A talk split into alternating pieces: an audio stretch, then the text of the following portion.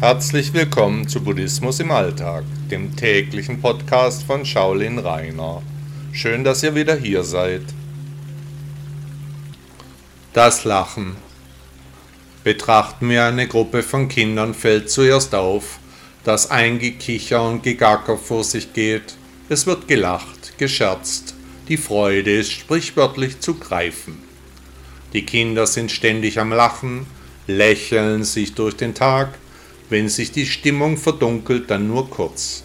Nach wenigen Minuten ist die gute Laune zurück. Kinder sind der Inbegriff von guter Laune. Es macht einfach Spaß, sie zu beobachten. Eine Gruppe von Erwachsenen jeden Alters verhält sich anders. Besonders die Männer geben sich Mühe, ernst und wichtig auszusehen. Mehrere Frauen sind da schon etwas anderes, vergnüglicher, haben sich von der Ernsthaftigkeit des Lebens nicht so beeinflussen lassen. Sie lachen noch herzhaft. Bei den Herren der Schöpfung scheint das Lachen als Schwäche zu gelten.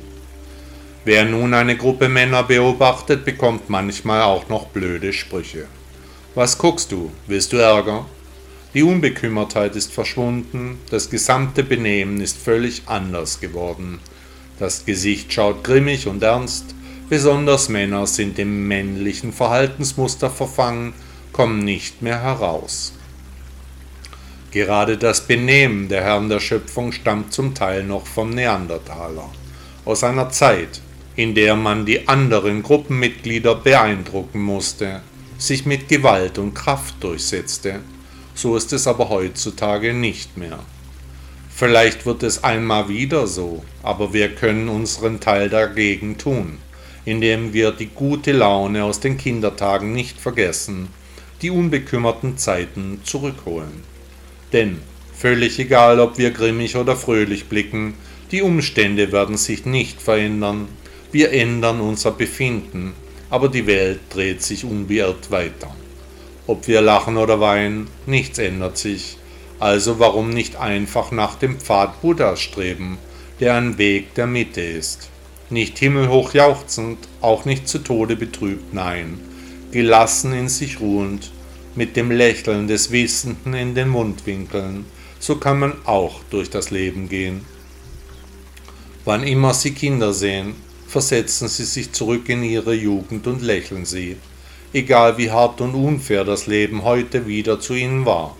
Immer mit einem Lächeln auf den Lippen, in so einem Zustand kann man sich auch versetzen, das Umfeld damit erfreuen. Denn gute Laune und Lachen sind ansteckend.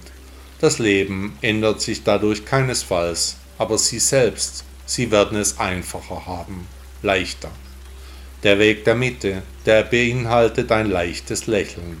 Bei Mann und Frau, bei Jung und Alt, denn warum sollte man sich nicht am Weg erfreuen, wo man ihn doch eh gehen muss, weil die Dinge passieren, ob es uns passt oder eben nicht.